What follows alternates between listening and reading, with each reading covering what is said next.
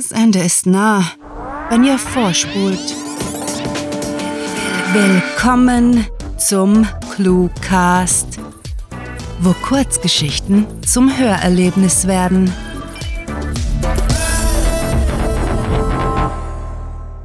Das Kind mit der Plüschaxt. Komm jetzt bitte, Schatz, wir wollen doch in die Stadt. Nein, nein, ich will nicht. Komm schon, was hast du denn? Ich will nicht.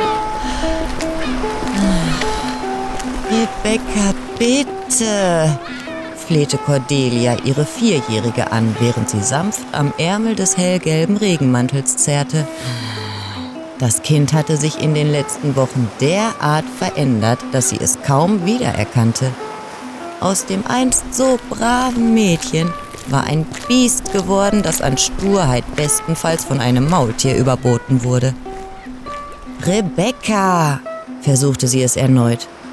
Ohne Erfolg. Das Mädchen bewegte sich keinen Millimeter von ihrem Platz auf der Reling weg und streckte ihr sogar die Zunge heraus. Mm, ächzend ließ sie ihre Finger über den beschichteten Stoff des Mantels herabgleiten und blieb kurz mit hängendem Kopf vor ihrer Tochter stehen, bevor sie sich neben sie setzte. Cordelia war nicht naiv. Ihr war klar gewesen, ihr liebes Kind würde sich früher oder später gegen ihre mütterliche Fürsorge sträuben. Dennoch hatte sie nicht damit gerechnet, wie sehr ihr das alles zusetzte. Und das Schlimmste daran war, diese mühseligen Streitereien waren gerade mal der Anfang. Mit dem Gefühl wachsender Überforderung dachte Cordelia an die kommenden Jahre, in denen sie zuerst mit einem frechen Kind, dann mit einem Teenager zusammenleben wird. Du wächst mit deinen Aufgaben flüsterte sich Cordelia die aufmunternden Worte zu, die ihre Mutter ihr mitgegeben hatte. Du wirst das Problem lösen, wenn es vor dir steht.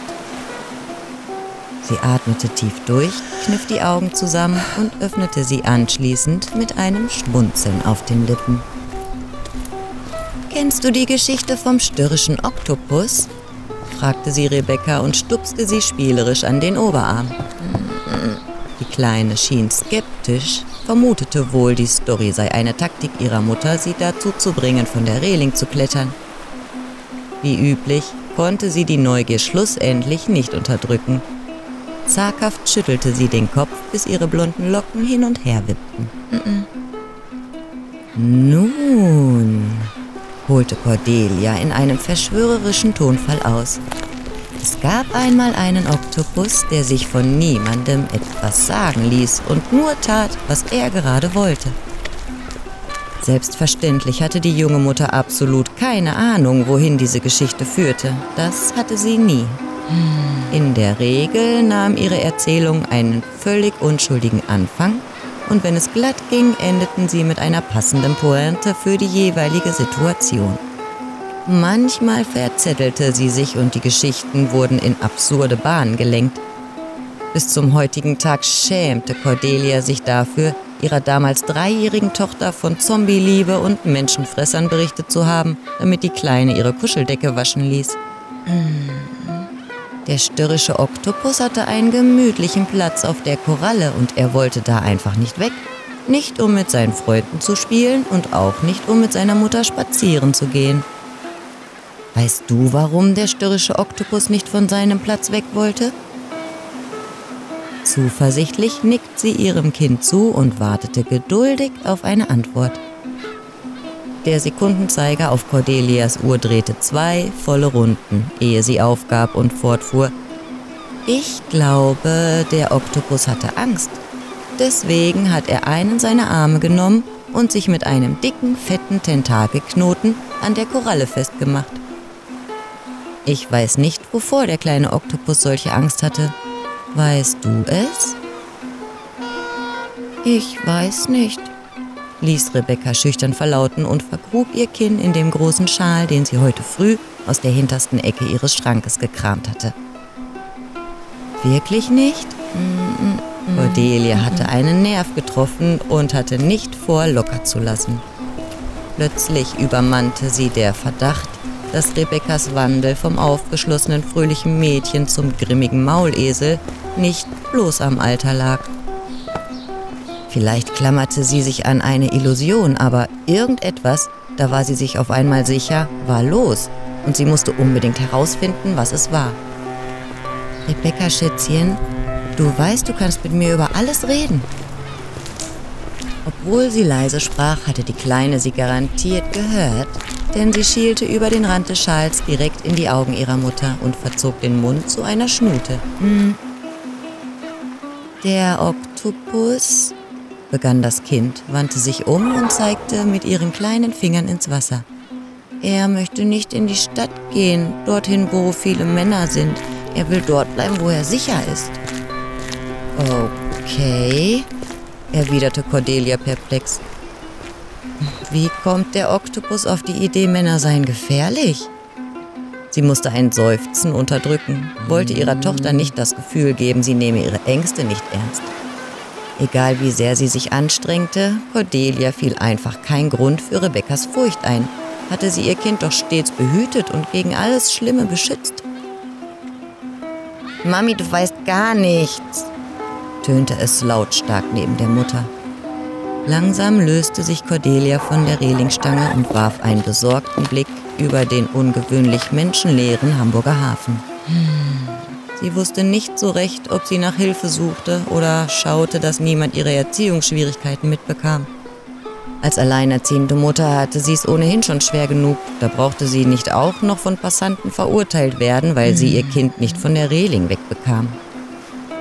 Meinst du, der kleine Oktopus könnte mir erklären, was so gefährlich ist? Die Sonne blendete sie und Cordelia lehnte sich neben ihrer Tochter an das Geländer. Allmählich kroch ein schrecklicher Gedanke hervor, breitete sich aus und ließ ihr Herz einige Takte schneller schlagen. Was, wenn Rebecca etwas Furchtbares widerfahren wäre, wenn all ihre Vorkehrungen nichts gebracht hätten und im Kindergarten irgendein Soziopath arbeitete, von dem sie nichts wusste. Behutsam legte sie ihre Hand auf Rebekkas schmale Schulter und hoffte, diese Geste brächte die Kleine zum Reden und befreie sie selbst von der unerträglichen Anspannung. Was auch geschehen war, sagte Cordelia zu sich, sie fände eine Lösung und würde Rebecca dabei helfen, es zu verarbeiten. Nina sagt immer, fremde Männer schlitzen Kinder auf und machen ganz schlimme Dinge. Deswegen will der Oktopus nicht zu Fremden gehen. Hm. Hat jemand dem Oktopus etwas Schlimmes angetan? Sie schluckte. Da verneinte Rebecca hm. vehement, sah sie mit großen Augen an und Cordelia fiel ein Stein vom Herzen. Nein, Mami, aber Nina sagt, Männer kommen und nehmen Kinder mit und tun eklige Dinge mit ihnen. Rebecca war sichtlich aufgewühlt. Auf ihrem Gesicht war eine Mischung aus blanker Panik und rechthaberischer Überzeugung zu erkennen. So wie damals, als sie Cordelia von den bösen Fischen im Hafen erzählt hatte. Erst war die Mutter erleichtert, nach einer Weile kochte Wut in ihr hoch. Da hatte sie gedacht, sie hätte ihr Kind im besten Kindergarten der Stadt untergebracht und nun wurde ihr dort derartig unreflektierter Schwachsinn beigebracht, der sie verängstigte. Und das war nicht das erste Mal. Natürlich hatte sie mit Rebecca darüber gesprochen, hatte ihr genau erklärt, weswegen sie nicht mit Fremden mitgehen durfte. Diese ständige Panikmache ging ihr allerdings entschieden zu weit. Irgendwann kommen wir an den Punkt, überlegte sie entnervt, an dem wir so paranoid sind, dass wir Kleinkinder bewaffnen und allen eine Plüschaxt in die Finger drücken, damit sie sich auf den paar Metern vom Auto in den Kindergarten gegen freilaufende Pädophile wehren können. Schätzchen, holte Cordelia mit einem zaghaften Lächeln aus. Ich finde es schön, der Oktopus ist vorsichtig und geht nicht mit Fremden weg. Das ist ganz wichtig. Aber er soll auch wissen, dass es viele liebe Männer gibt, so wie Opa. Opa, der Bade, meinte Rebecca grinsend und drehte sich zu ihrer Mutter. Opa ist nicht böse. Cordelia ging vor dem Mädchen in die Knie und drückte es fest, mhm. bevor sie ihr über die roten Wangen strich und mit Nachdruck sagte, Nein, Opa ist nicht böse. Es gibt nur ganz wenige Menschen, die böse sind. Trotzdem müssen wir immer vorsichtig sein. Doch sie pausierte, um ihre Tochter nochmal zu umarmen, sah sie liebevoll an und fügte hinzu, der Oktopus braucht keine Angst zu haben, wenn seine Mami bei ihm ist. Okay, geht's jetzt besser? Ja, ja, ist besser. Schön. Dann wollen wir weiter, okay, Schätzchen? Na gut. Mami, darf ich einen Oktopus haben? Nur einen ganz kleinen. Wo soll der denn hin? Bei uns ist das viel zu trocken für einen Oktopus.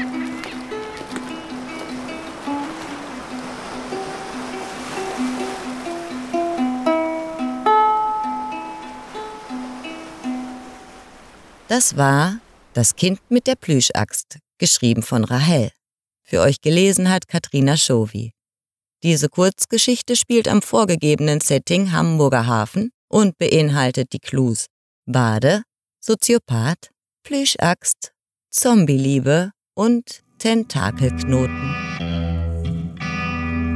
Wenn euch diese Hörgeschichte gefallen hat, dann besucht uns auf cluewriting.de, wo Lesefreunde hunderte Kurzgeschichten aus jedem erdenklichen Genre finden. Wöchentlich erweitern wir unsere Sammlung um eine neue Story, die mit vorgegebenen Stichworten, unseren Clues verfasst wird, sodass es euch nie und nimmer an literatastischem Lesestoff für zwischendurch fehlt. Euch gefällt unsere Arbeit und ihr möchtet eure Freude mit uns teilen? Dann schaut auf patreon.com slash cluewriting vorbei und unterstützt unser Projekt mit einer Kleinigkeit. Damit werdet ihr zu den Grandiotasten, die wir mit literarischen Rewards wie exklusiven Kurzgeschichten und der Möglichkeit, als Gastautor bei uns aufzutreten, beschenken. Apropos Grandiotasten, was wäre der Cluecast ohne seine Stimmen? Auf unserer Seite entdeckt ihr sie alle, also besucht diese Helden des Cluecast auf cluewriting.de slash cluecaster und vergesst nicht, dem Echo ihrer Stimmen zu folgen. Das war es für diese Folge und wir verabschieden uns mit dem Cluecaster-Kampfschrei. Mit fantastiliardischem Dank fürs Zuhören und den besten Wünschen. Eure Cluecaster.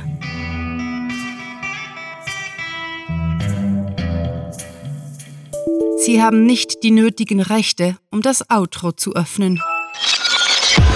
Der Cluecast ist eine Produktion der Literaturplattform ClueWriting. Für Feedback, Anregungen, Literatur und weitere Informationen begrüßen wir euch jederzeit auf www.cluewriting.de. Grandiotastischen Dank.